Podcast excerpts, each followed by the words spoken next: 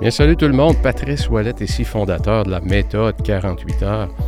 Écoutez, si vous faites partie de ceux qui sont constamment à la recherche de stratégies pour atteindre vos objectifs, stratégies pour améliorer votre performance, stratégies pour moins procrastiner, pour mieux planifier, pour mieux prioriser, pour mieux vous mettre dans l'action. Écoutez, j'ai, euh, c'est un petit livre que je lis, je vous dirais, une fois par deux ans. Et quand je dis c'est un petit livre, euh, ce n'est pas, euh, pas un jeu de mots. Euh, c'est un très petit livre qui mesure 10 cm par 16 cm et qui, qui est écrit par le docteur Alverson, qui s'intitule, écoutez, j'ai le titre en anglais, Nine Things Successful People Do Differently. Neuf stratégies efficaces pour atteindre tous vos objectifs. Euh, le livre est disponible en français. Il est disponible également en version euh, audio, en livre audio.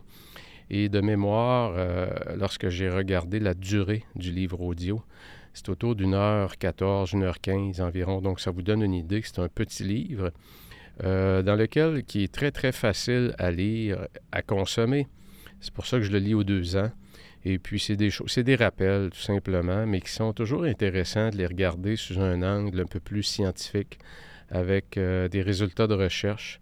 Et aussi euh, nous ramener à l'ordre un petit peu lorsqu'on devient des brebis égarées par nos. Euh, par le tourbillon de notre quotidien et qu'on se perd un peu, qu'on a difficulté à trouver nos points de repère, ben, c'est le genre de livre qui est toujours bon à lire, qui on repart après la lecture qui peut se faire en quelques heures. On repart avec euh, un ou deux points qu'on va appliquer. On va peut-être affiner nos objectifs. Alors, mon objectif aujourd'hui, tout simplement, de vous partager ces neuf stratégies-là qui sont efficaces euh, pour atteindre tous vos objectifs. Sans plus tarder, objectif numéro un, ou stratégie numéro un, les gens euh, qui atteignent leur objectif donc, utilise comme stratégie d'avoir des objectifs spécifiques. Améliorer ma santé, diminuer mon poids, terminer mon programme de piano, progresser au travail, tout ça, c'est beau, c'est des belles intentions. Pour plusieurs, c'est une forme d'objectif, mais ce n'est pas assez spécifique. Les gens qui progressent plus rapidement deviennent spécifiques. Et un petit truc qu'elle nous donne, le docteur Alverson, pour être spécifique, c'est elle dit comment je vais savoir lorsque je réussis?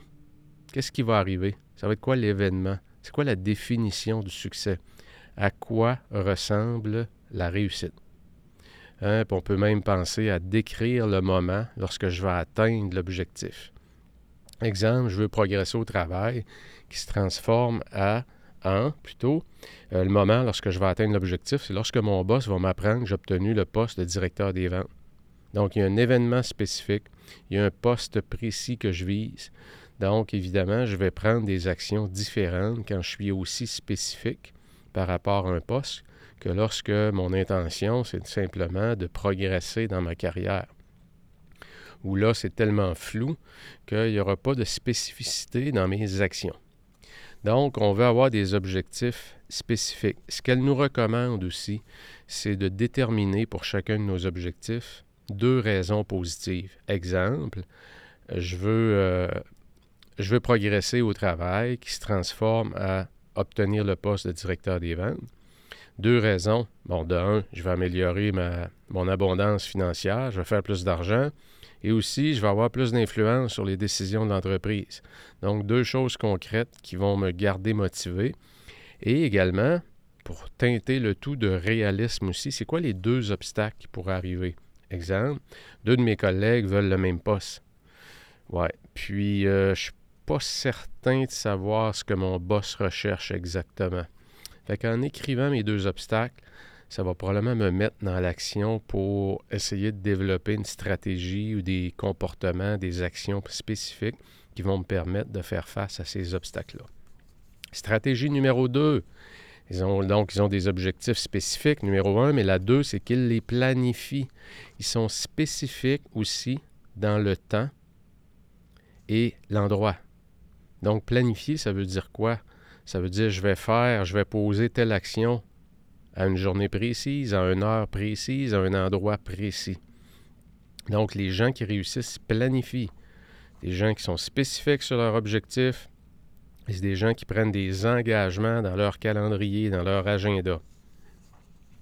Elle va nous parler aussi de... Euh, celle-là, je l'ai retenue parce que ce livre-là a été publié, je crois, de mémoire en version anglaise en 2012. Et puis, je l'avais acheté lorsqu'il est sorti.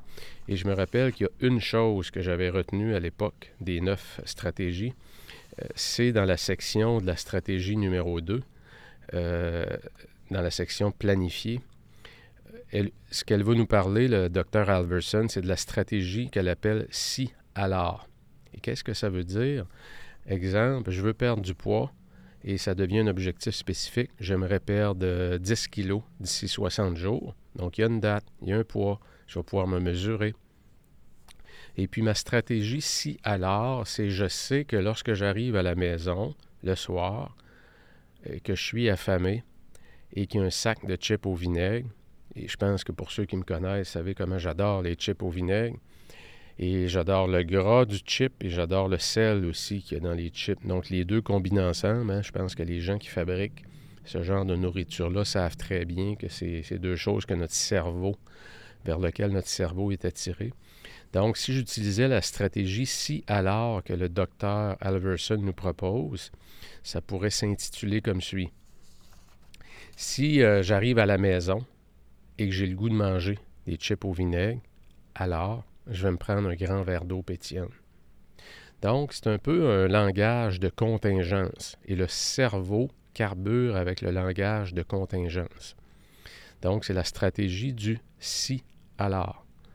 Exemple, si je prends la décision intentionnellement que tous les mardis à 6h45, je suis au gym, bien, s'il est 6h45, je suis au gym le mardi. Donc, encore là, lorsqu'on prend un engagement, lorsqu'on planifie, à quelque part, on utilise la stratégie du si alors. Et lorsqu'on veut éliminer une mauvaise habitude, c'est extrêmement bon cette stratégie-là parce que j'ai déjà pensé à remplacer ce que je veux éliminer. Donc, je remplace les chips au vinaigre par un grand verre d'eau pétillante. Parce que je sais qu'un grand verre d'eau, et probablement que le premier, je vais le, prendre assez rapidement. Pourquoi? Comme pour couper un peu l'appétit, je remplis mon estomac avec de l'eau. Donc, la stratégie du si alors, elle est très, très, très efficace. À ne pas oublier. Numéro 3, stratégie numéro 3, les gens qui ont beaucoup de succès ou qui réussissent mesurent le progrès. Donc, ils sont spécifiques sur leur objectif, ils le mettent au calendrier et ils vont trouver une façon de mesurer leur progrès. Ce qu'elle nous dit aussi, et ce que la recherche nous indique, lorsque mon objectif est quelque chose qui est nouveau, que j'ai jamais essayé, que j'ai jamais fait, ou encore c'est quelque chose qui est vraiment, c'est tout un objectif, ce qui est recommandé, c'est de diminuer au départ la fréquence de la mesure. Si je veux perdre du poids et je veux perdre beaucoup de poids, ça donne rien au début de se mesurer à tous les jours. Pourquoi? Parce que probablement que je ne verrai pas beaucoup de changements. Et qu'est-ce que ça va faire? Il y a beaucoup de gens qui vont se décourager rapidement. Donc, si mon objectif, exemple, c'est la perte de poids, bien, ce qui va être recommandé, c'est une fois par semaine, je vais mesurer mon poids. Et lorsque je vais commencer à prendre un petit peu plus de rythme, je vais développer des saines habitudes, je vais voir que ça va bien, même si l'indicateur ne me dit pas que je perds du poids, je sais que je progresse parce que j'ai des comportements différents et qu'éventuellement, l'aiguille, la balance va m'indiquer que je perds du poids. Donc là, je pourrais, quand j'aurai un bon rythme, augmenter la fréquence de la mesure. Je veux juste vous donner une étude qui est très intéressante, qui est publiée dans le livre. C'est l'étude de coût et de Fishback. Coût, c'est pas euh, euh, COU, c'est K-O-O. Monsieur Coût et docteur, docteur et docteur Fishback. Et ce qui est intéressant, puisque j'ai géré des équipes, comme vous le savez, pendant plusieurs années, euh, des grosses équipes, des petites équipes, des moyennes équipes. Et euh, ce qu'il disait, c'est que la motivation est plus élevée lorsqu'on focus sur ce qui reste à faire plutôt que regarder ce qu'on a fait. Autrement dit, exemple, vous êtes un directeur des ventes. Vous avez un objectif pour le mois. On est rendu à la mi-mois, autour du 15, et vous avez déjà 60% de l'objectif qui est accompli. Donc, on aurait tendance à arriver à au meeting des ventes, s'il y en a un, puis pour motiver les troupes, on va lui féliciter pour écouter la gang, on est déjà rendu à 60% de l'objectif, on a juste la moitié du mois de fait. Ce que l'étude nous demande, et ça a été fait sur plusieurs groupes contrôle, c'est que lorsqu'on on donne aux, gens ce qu'ils ont fait, ça donne moins de performance que lorsqu'on leur donne ce qu'il reste à faire. Donc, ce qui serait recommandé dans l'exemple que je viens de vous donner, c'est de féliciter les gens, puis de dire, regardez la gang, il nous reste encore 40% de l'objectif à faire. Je sais qu'on est en avance un peu, on est juste à la mi-mois, mais il nous reste encore 40% Donc, ça va permettre davantage d'améliorer la performance euh, de l'équipe. Euh, la raison est simple. Qu'est-ce que, le, qu'est-ce que la science nous indique? C'est que dans les, dans les groupes où on donnait aux groupes leurs résultats de où ils étaient versus ce qu'il restait à faire, c'est que les gens ont tendance à diminuer l'effort. Les gens ont tendance à dire, bon, on est déjà à 75% de l'objectif, puis on a un peu plus que la moitié du mois de passé. Hey, c'est le fun, ça va bien. On part un petit peu plus tôt, on se sent plus léger, il n'y a pas de pression, on arrive le matin avec le sourire, hein. la vie beaucoup plus simple. c'est ça, c'est qu'on diminue.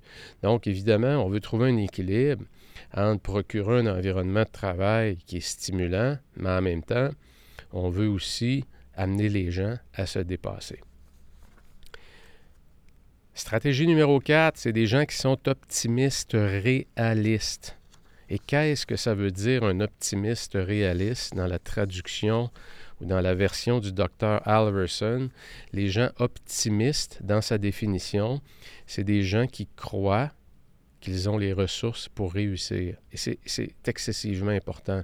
Il y a des gens qui vont se lancer dans des projets, qui vont se lancer, qui vont se donner des objectifs, mais qu'à l'intérieur d'eux, ils doutent énormément et ils se demandent vraiment s'ils ont les ressources pour réussir parce qu'ils l'ont déjà essayé dans le passé. J'ai déjà essayé de perdre du poids, puis ça ne marche jamais.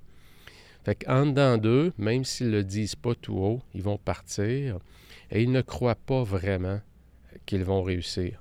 Alors que les gens qui réussissent, ils sont convaincus en dedans d'eux qu'ils ont ce qu'il faut pour réussir et ils sont réalistes. Ça veut dire qu'ils sont conscients que ce ne sera pas facile. Ils sont conscients qu'ils vont trébucher et ils sont conscients que ça fait partie de l'expérience du progrès. Donc, euh, euh, une étude qu'elle mentionnait du docteur euh, Oettingen, c'était un groupe de femmes obèses qui étaient engagées dans un programme de perte de poids. Évidemment, comme vous le savez, dans les expériences scientifiques, il y a toujours un groupe contrôle et un groupe sur lequel on applique ce qu'on veut vérifier. Et euh, ce qui était vraiment intéressant, c'est que dans le groupe de femmes euh, qui étaient engagées dans un programme de perte de poids, celles dans le groupe qui étaient confiantes de perdre du poids ont perdu 26 livres de plus. C'est quand même important. Évidemment, c'est, c'est un groupe de femmes ciblées qui avaient déjà des problèmes de poids, mais parce qu'ils croyaient qu'ils étaient en mesure de réussir, ils réussissaient davantage parce qu'il y avait une bonne croyance d'installer à l'intérieur d'eux. L'autre chose, c'est que c'est la portion réaliste, optimiste. Hein? Donc, optimiste, j'ai les ressources pour le faire. Réaliste, ce ne sera pas facile. Celle qui s'imaginait, dans, les deux, dans le groupe, là, celle qui s'imaginait qui serait facilement en mesure de résister au beigne du matin, à deuxième assiette au buffet, là, mais celles qui pensaient que ça allait être facile ont perdu 24 livres de moins. Donc parfois, on est beaucoup trop confiant sur nos capacités, nos capacités à résister. Et euh, lorsqu'on est en train de prendre la décision de perdre du poids parce que je viens de lire un livre ou je viens de parler à un ami et là je suis motivé, puis je deviens, je un peu, je perds un peu le nord, je me mets des lunettes roses et je surestime probablement un peu mes capacités de volonté. Et c'est pour ça que ceux qui réussissent davantage se disent ça ne sera pas facile. Ça ne sera pas facile. Et voici les endroits où je suis à risque. Et les endroits où je suis à risque, je vais déjà me préparer comment? Avec la stratégie du si alors. Si j'arrive au buffet et que quelqu'un m'offre d'aller chercher une deuxième assiette, alors, voyez-vous, donc je vais, je, teinter davantage mon objectif de réalisme. Stratégie numéro 5, ils gardent leur focus à devenir meilleur plutôt que d'être bon. Hein? Vraiment important ça. Donc, je ne vise pas l'excellence. Ça veut dire quoi? Ça veut dire que je ne serai pas en train de ce que j'appelle, moi j'utilise souvent l'expression se flageller. Hein? Parce que la définition qu'on a de la réussite, c'est tel niveau et c'est binaire. C'est je suis bon ou je suis pas bon. Et entre les deux, il n'y a rien. Alors que la personne qui réussit ne voit pas ça du tout d'un point de vue binaire, mais voit ça comme un continuum. Donc, je suis ici aujourd'hui et il y a deux semaines, j'étais là. J'ai progressé. Donc, c'est vraiment important, c'est que les gens gardent leur focus à devenir meilleurs plutôt que d'être bon ou d'être excellent. Donc, on focus sur l'apprentissage plutôt que l'excellence. Stratégie numéro 6, c'est des gens qui vont développer leur persévérance. Et euh, c'est un mot qui est utilisé souvent à toutes les sauces, hein.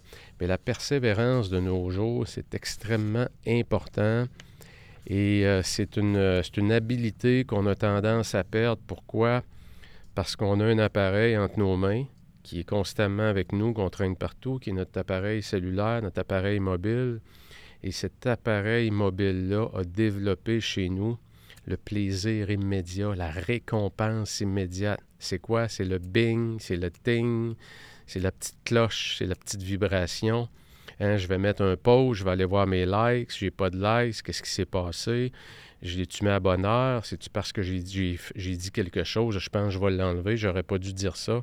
Donc, tout est instantané. Toute la gratification est instantanée. Je suis convaincu que vous avez déjà mis quelque chose sur les médias sociaux et après une heure, il n'y avait aucune réaction et là, on se demande qu'est-ce qui se passe. Hein, c'est ça. C'est qu'on a perdu l'habilité d'obtenir notre récompense loin dans le futur. Ça, ça s'appelle la persévérance. Ça veut dire que j'accepte qu'aujourd'hui, demain, cette semaine, il n'y a pas de récompense. Quand on y pense, mettre de l'argent de côté pour ses vieux jours, pour sa retraite, là, il n'y a rien de le fun là-dedans. Là. Tu t'enlèves de la, de la marge financière aujourd'hui qui pourrait te procurer du plaisir. Cet argent-là, tu ne peux pas y toucher avant ta retraite. Puis en plus, tu ne sais même pas si tu vas te rendre à ta retraite.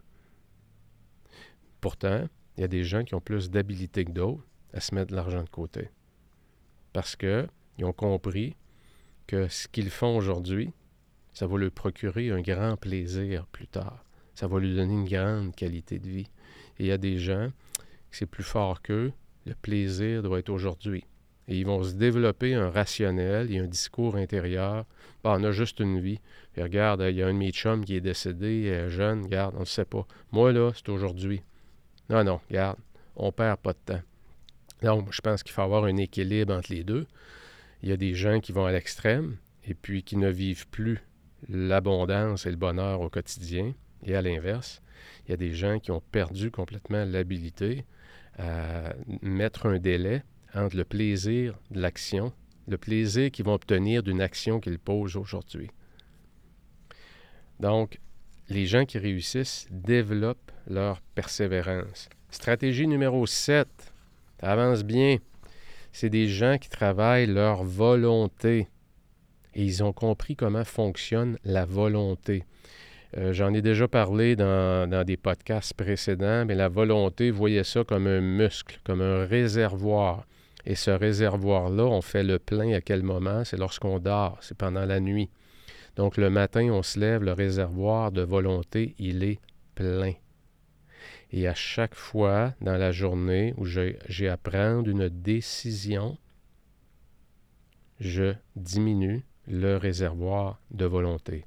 C'est pour ça qu'il est si important pour des décisions qui sont aussi triviales que de décider ce que vous allez porter en vous levant le matin, vous êtes beaucoup mieux de décider ça le soir. Pourquoi? Parce que vous ne voulez pas donner du, réservoir de votre volonté à des décisions aussi triviales.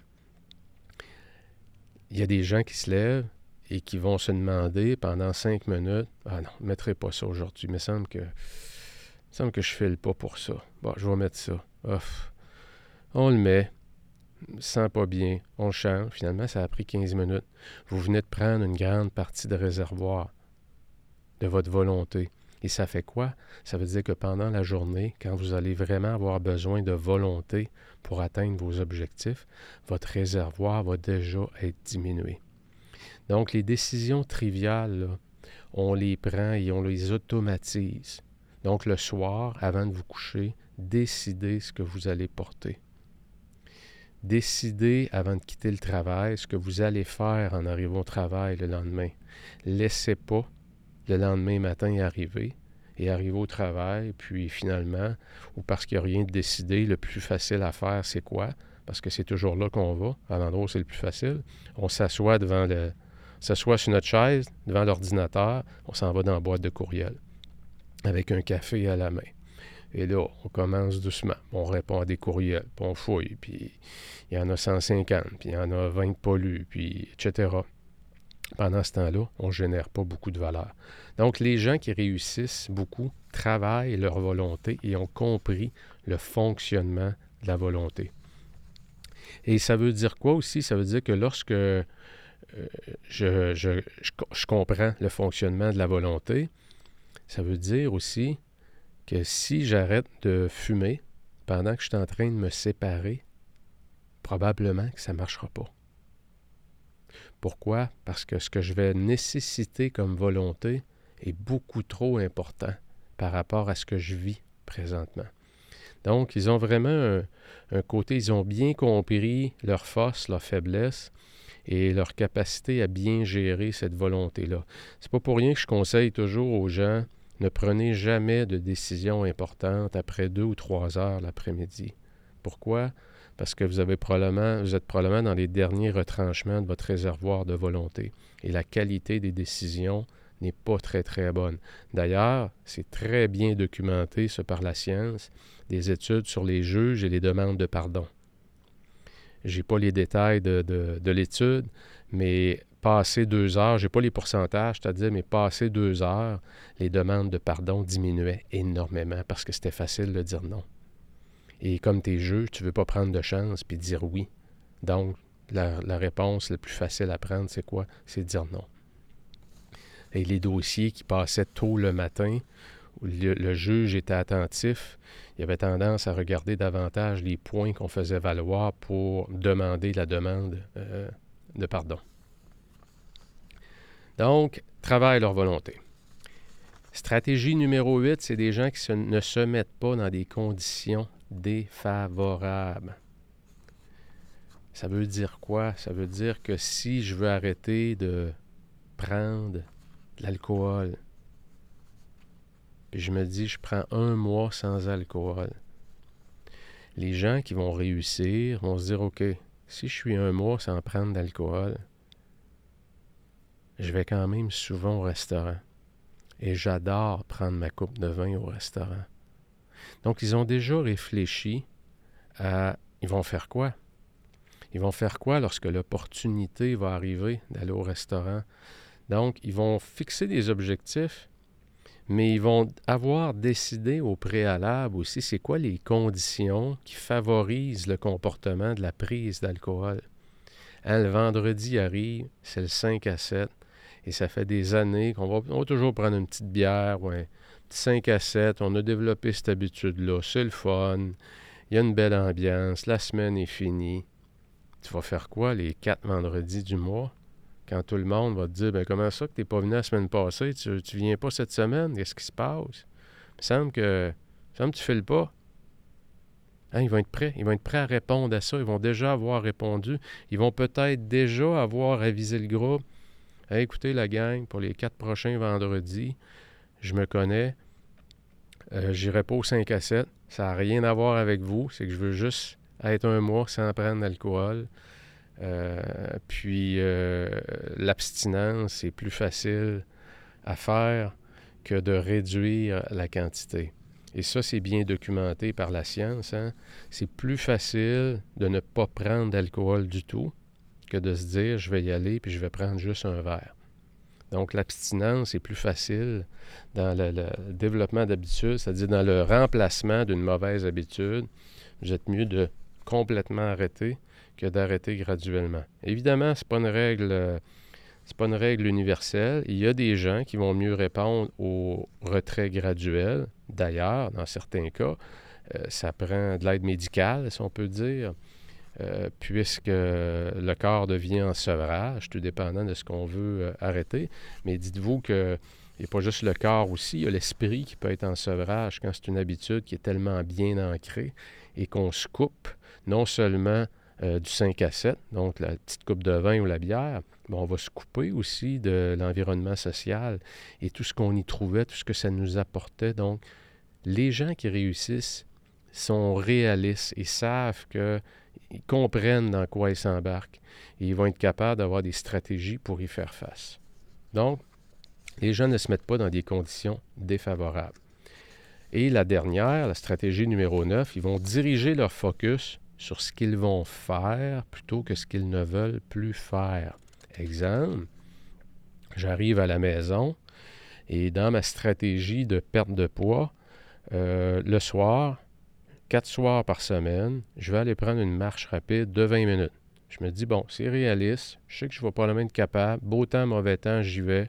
Je me suis acheté un petit impair en Gore-Tex qui respire. Je suis content, je le trouve beau en plus. J'ai des beaux petits souliers en Gore-Tex aussi. Mes pieds ne prendront pas l'eau.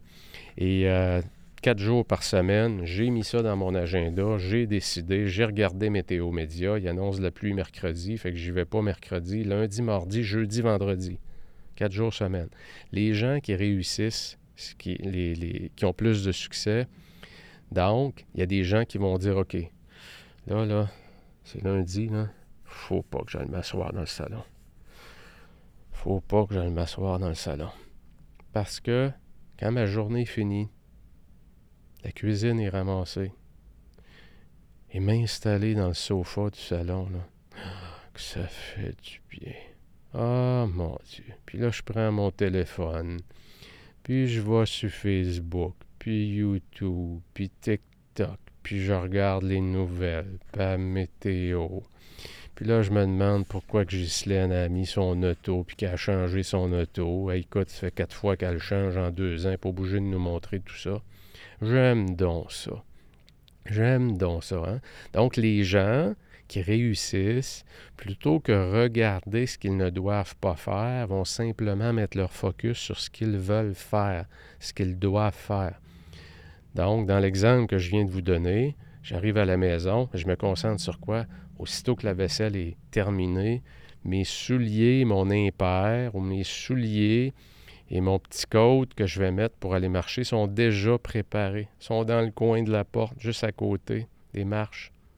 C'est déjà là, parce qu'en arrivant du travail, avant de m'en aller dans la cuisine, j'ai déjà préparé ça pour pas avoir à prendre de décision. Et je me suis dit, j'ai hâte, j'ai hâte d'avoir terminé la, cuisine. À soir, c'est mon 20 minutes de marche. Je pense pas à mon sofa. Je pense à ce qui s'en vient, à ce que je veux implanter de nouveau dans ma vie, plutôt que de focuser sur ce que je ne veux pas. Et il donnait un exemple vraiment intéressant que j'ai d'ailleurs euh, essayer à plusieurs reprises avec des groupes. Hein, lorsqu'on est en groupe et qu'on dit OK, la gang, je ne veux pas que vous pensiez à un ours blanc. Pensez pas à un ours blanc. OK, tout le monde m'entend bien là. Ne pensez pas à un ours blanc. Qu'est-ce qui se passe? À toutes les fois que je dis l'ours blanc, vous faites quoi? Vous, vous voyez l'ours blanc, vous pensez à l'ours blanc. Donc, ça veut dire quoi? Ça veut dire que je suis en train de focuser sur ce que je veux pas qui arrive. Et qu'est-ce qui arrive? Je n'arrête pas de le voir. Donc, si je focus, il ne faut pas que j'aille dans le salon, il ne faut pas que j'aille dans le salon, il ne faut pas que j'aille dans le sofa. Qu'est-ce que je vais voir? Je vais voir constamment le sofa. Alors que les gens qui réussissent focus sur la marche qui s'en vient, sur les bienfaits de la marche. Alors, c'est les neuf stratégies de ceux qui réussissent davantage, les gens qui ont davantage de succès. Je vous les redonne en rafale, les neuf. La première, c'est qu'ils ont de la clarté sur ce qu'ils veulent obtenir. Donc, ils mettent des objectifs spécifiques. Ils vont mettre le tout au calendrier. Deux, ils vont planifier le tout. Trois, ils vont mesurer. Il va avoir une forme de feedback quelconque. Ils vont être optimistes, c'est-à-dire ils vont savoir à l'intérieur d'eux, ils vont croire qu'ils ont les ressources pour, pour, euh, pour réussir, en sachant également que ça ne sera pas facile. Donc, c'est des optimistes réalistes. Ils vont garder leur attention sur la progression et non pas l'excellence. Non pas être bon ou excellent, mais sur la progression. C'est des gens qui vont être constamment persévérants. Ils vont être capables de donner un délai entre la récompense et l'action. Donc, c'est des gens qui ont appris à savoir que la récompense va être plus tard et c'est correct et ils vont persévérer avec ça. Des gens qui ont bien compris comment fonctionne la volonté, que c'est un réservoir. Il faut que je garde les ressources du réservoir pour les choses qui comptent vraiment dans ma vie. Ils vont éviter les conditions défavorables pour ne pas se placer dans des conditions qui vont faire qu'ils vont échouer. Et la neuvième, c'est des gens qui focusent sur ce qu'ils vont faire plutôt que sur ce qu'ils veulent éliminer. Alors voilà, c'est le petit livre que je lis aux deux mois, aux deux mois, deux ans, et euh, que je vous invite à en faire l'acquisition, que ce soit en format euh, manuscrit, papier, je dirais, ou encore audio. C'est un petit livre qui se lit très très bien dans une marche d'une heure et quelques et qui va vous redonner à chaque fois, euh, qui va réanimer en vous l'étoile du Nord et vous diriger probablement davantage dans des bonnes pistes. C'est comme ajouter des suppléments alimentaires lorsqu'on lit des bonnes choses, lorsqu'on côtoie les bonnes personnes. Plus il y a de bonnes personnes autour de soi, plus la vie est facile. Il ne faut pas l'oublier. Donc, si vous avez des bonnes personnes à qui vous n'avez pas parlé depuis longtemps, rentrer en contact avec eux, envoyer un texto, envoyer un courriel, comment ça va? Comment ça va Bernard? Comment va la famille? Tout ça? Gardez et activez les gens autour de vous qui ont du succès. Gardez-les proches de vous. Pourquoi vous en voulez plus de ça autour de vous? Hein, on est le reflet très souvent des cinq personnes qui sont les plus proches de nous. Donc, regardez les cinq personnes de qui vous êtes plus proche. Si vous voulez vous élever, peut-être qu'il faut en changer une des cinq. Peut-être qu'il y en a une des cinq personnes, des cinq, six personnes qui vous tirent vers le bas. Mais vous restez dans la relation parce qu'elle a besoin de vous. Hein, des fois, il faut savoir, il faut avoir du courage, puis euh, prendre ce genre de décision-là. Voilà, je vous laisse là-dessus. Euh, Émission un peu plus courte aujourd'hui. Je suis content. C'était un de mes objectifs, réussir à faire quelque chose à l'intérieur de 30 minutes. Je l'ai dépassé légèrement, mais c'est rien. On s'améliore. C'est ce qui compte, le progrès. Salut tout le monde. On se revoit très bientôt. Ciao. Bon week-end. Bonne semaine. Bye bye.